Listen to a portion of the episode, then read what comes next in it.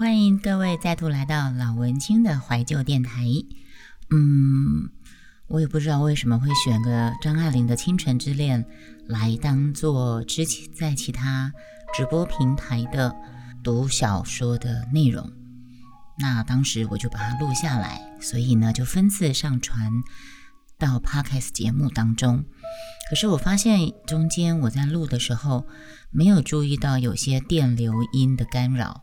嗯，而且其实我一直觉得声音直播跟 podcast 有很大不同地方，在于声音直播是可以直接跟听众做互动。那我在声音直播开台的心情完全是看啊，开台的时机完全是看心情，所以我可能拿那本书翻开，或者是就是我没有先蕊过整篇的《倾城之恋》。那讲完之后呢，就把它录完。录完之后，觉得不放上来 podcast 又有点可惜。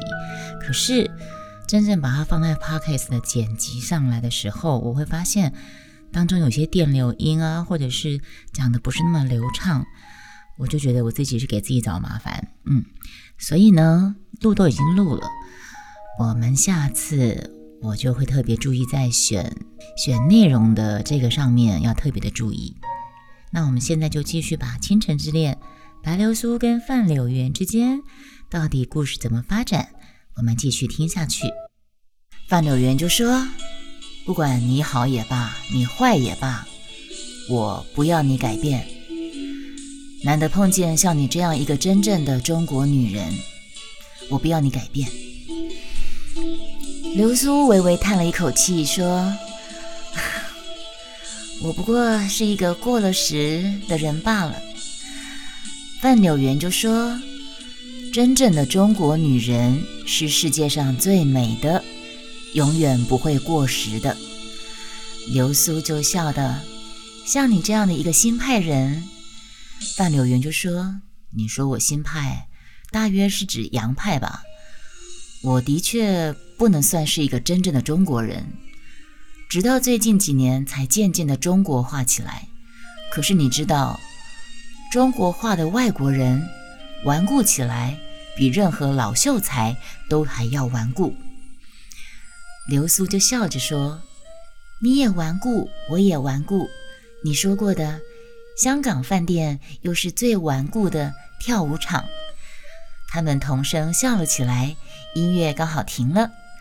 范柳原扶他回到座上，对众人笑道：“啊，白白小姐有些头痛，我先送她回去罢了。”流苏没有提防到他有这一招，一时想不起来怎么对付，又不愿意得罪他，因为交情还不够深，没有到吵嘴的程度，只得由他替他披上外套，向众人道了歉，一同走了出来。迎面遇见一群洋绅士，众星捧月地拥簇着一个女人。流苏先注意到那个人漆黑的长发结成双股大辫子，高高盘在头上。那个印度女人这一次虽然是西式的装束，依旧带着浓厚的东方色彩。玄色轻纱长底下，她穿着金鱼黄紧身长衣。盖住了手，只露出晶亮的指甲，领口挖成极狭的形，直开到腰际。那是巴黎最新的款式，有个名士唤作一线天。这个印度公主，她的脸色黄而油润，像飞了金的观音菩萨。然而她的眼影沉重的大眼睛里，像躲着妖魔。古典型的直鼻子，只是太尖太薄了一点。粉红的厚重的小嘴唇仿佛肿着似的。范柳原站住了脚，向他微微鞠了躬。流苏在那看着他，那个印度公主也是昂然着望着流苏，那是一双交金的眼神，如同隔着几千里的远远的向人望了过来。柳原便介绍说：“这位是白小姐，这位是萨黑伊尼公主。”流苏不觉得肃然起敬，萨黑伊尼伸出一只手来，用指尖碰了一碰流苏的手，问柳原说：“这位白小姐也是上海来的。柳原点点头，萨黑伊尼微笑道：“她倒不像上海人呢。”柳原笑道：“像哪的人呢？”萨黑伊尼把一只食指按在腮帮子上，想了一想，翘着食指尖尖，仿佛是要形容又形容不出来的样子，耸肩笑了一笑，往里走去。范柳原扶着白流苏继续往外走。流苏虽然听不太懂英文，可是见貌变色也就明白了，就笑道说：“哼哼，原来我是个乡下人。”范柳原说：“我刚才对你说过了，你是个道地的中国人，那自然跟他所谓的上海人有点不一样。”他们上了车，范柳原又说：“你别看他架子搭的十足，他在外面招摇，说是克利希纳克兰姆帕王宫的亲生女，只因为王妃失宠，被赐了死。”他就被放逐了，一直流浪着，不能够回国。其实不能回国倒是真的，其余的呵呵 没有人能够证实啊。流苏就说：“他到上海去过吗？”柳原说：“人家在上海也是很有名的。后来他跟着一个英国人上香港来，你看到他后面那个老头子没有？就是他现在养着他的。”流苏就笑着：“你们男人就是这样，当着面何尝不奉承的他，背后把人家说的这样一钱不值的。像我这样一个穷已老的女儿，身份不及他高贵，不知道不知道你对别人是怎么说的我呢？”范柳原就笑着说：“谁敢一口气把你们两个人名字说在一起？”流苏撇了撇嘴，笑着。也许因为他名字太长了，一口气念不完。范柳原说：“你放心，你是什么样的人，我就拿你当什么样的人看待，准没错。”流苏做出安心的样子，向车窗上一靠，低声地说：“真的吗？”他这句话似乎并不是挖苦他的，因为白流苏他渐渐发觉了。当他们单独在一起的时候，白流苏她渐渐发觉什么呢？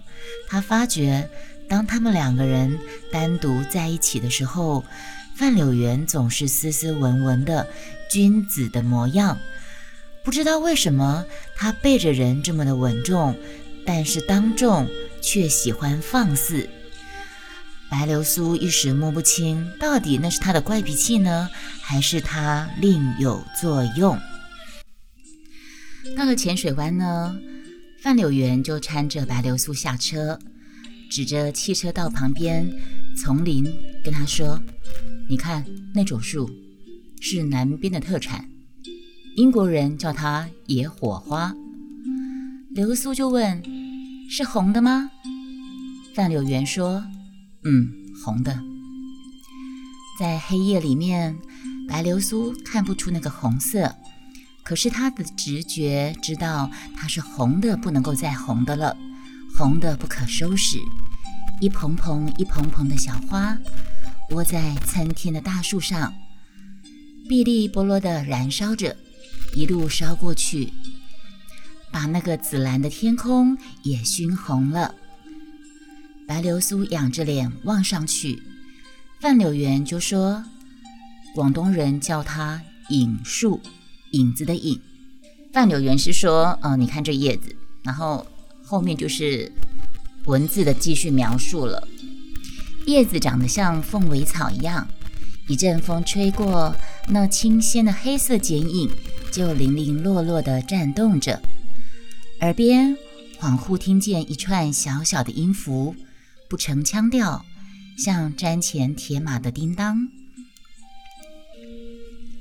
范柳原就说：“我们到那边去走走。”刘叔不作声。范柳原在前面走着，刘苏就缓缓地跟了过去。反正时间还早，路上散步的人还多着呢，应该没有关系的。白流苏心里就这么想着。从浅水湾饭店过去有一截子路，空中飞跨着一座桥梁，桥那边也是山，桥这边是一堵灰砖砌成的墙壁，拦住了这边的山。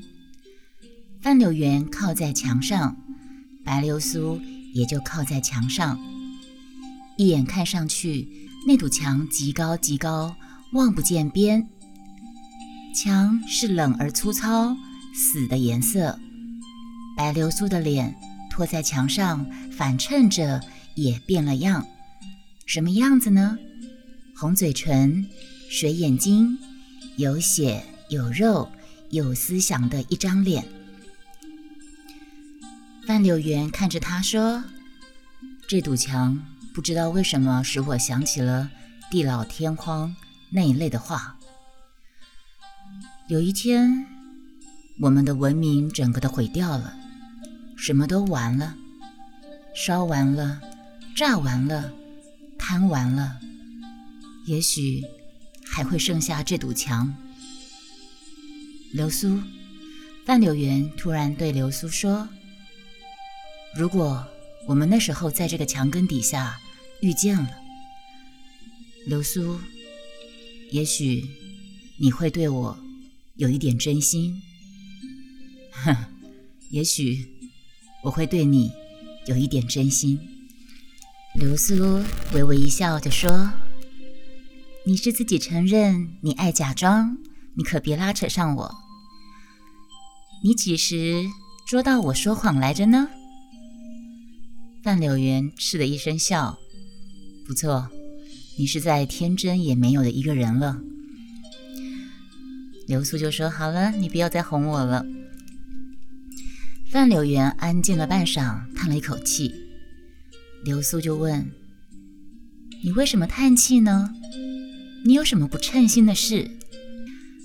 范柳园就说：“我不不称心的事多着呢。”白流苏就轻叹道：“如果像你这样自由自在的人也要怨命，那像我这样的……”不就早该上吊了吗？范柳园说：“我知道你是不快乐的。我们四周的那些坏事、坏人，你一定是看够的。可是如果你这是第一次看见他们，你一定更看不惯，更难受。我就是这样。我从英国回中国来的时候，已经二十四岁了。”关于我的家乡，我做了好些的梦。你可以想象到我是多么的失望。我们昨天不是讲过了范柳园的身世吗？他的妈妈是他爸爸在啊国外认识的一个交际花，所以在国外生下了他，然后他是在国外长大的。然后他爸爸中国还有太太，还有两个姐姐。然后他爸爸死的时候，范柳园回国外，回到呃广州啊，为了继承产业的事情，也是费了一番费一番苦劲。然后他自己在英国也是受了一番的罪，这样子。我回来中国的时候已经二十四了。关于我的家乡，我做了好多的梦，你可以知道我是有多么的失望。所以我受不了这样的打击。不由自主的就往下溜。你，范柳园看着白流苏，你如果认识从前的我，也许你会原谅现在的我。白流苏，她试着去想象自己第一次看见她四嫂，她猛然的叫道：“还是那样的好，初次瞧见，再坏一点，再脏一点。”都是你外面的人，是你外面的东西。你如果是在那里面混久了，你怎么会分得清楚哪一部分是他们，哪一部分是你自己呢？范柳园突然就沉默了，隔了一会儿就说：“或许你是对的，也许我刚才讲这些话，无非是借口，自己糊弄自己的。”他突然笑了起来，嗯，其实我也用不着找什么借口啊。我爱玩，我放浪，我有这个钱，有这个时间，我还需要找别的理由吗？他就思索了一会儿，又烦躁了起来，对白流苏说：“我自己也突然不懂我自己了。可是，流苏，我要你懂得我，我要你懂我。”他嘴里虽然这么说着，可是范柳原的心里却早已经绝望了。然而，他还是固执的哀求似的说着：“流苏，我要你懂我。”那流苏他愿意试试看。在某一种范围之内，他什么都愿意。他侧过脸去向着范柳园，小声的答应着：“我懂得，我懂得。”白流苏安慰着他。然而，他不由得想到他自己月光中的脸，他知道自己有多么的美。他娇脆的脸轮廓、眉毛跟眼睛，美得不近情理。美的渺茫，他突然就缓缓地垂下头去。半柳园咯咯地笑了起来，换了一副声调，笑地说：“是的，你别忘了，你的特长是低头。可是也有人说，只有十来岁的女孩子适合低头的。适于低头的，往往一来就喜欢低头，低了多年的头。”脖子上也许会起皱纹的哦。流苏听他这么一讲，说脖子上会起皱纹的，马上变了脸色，不禁抬起头来抚摸自己的脖子。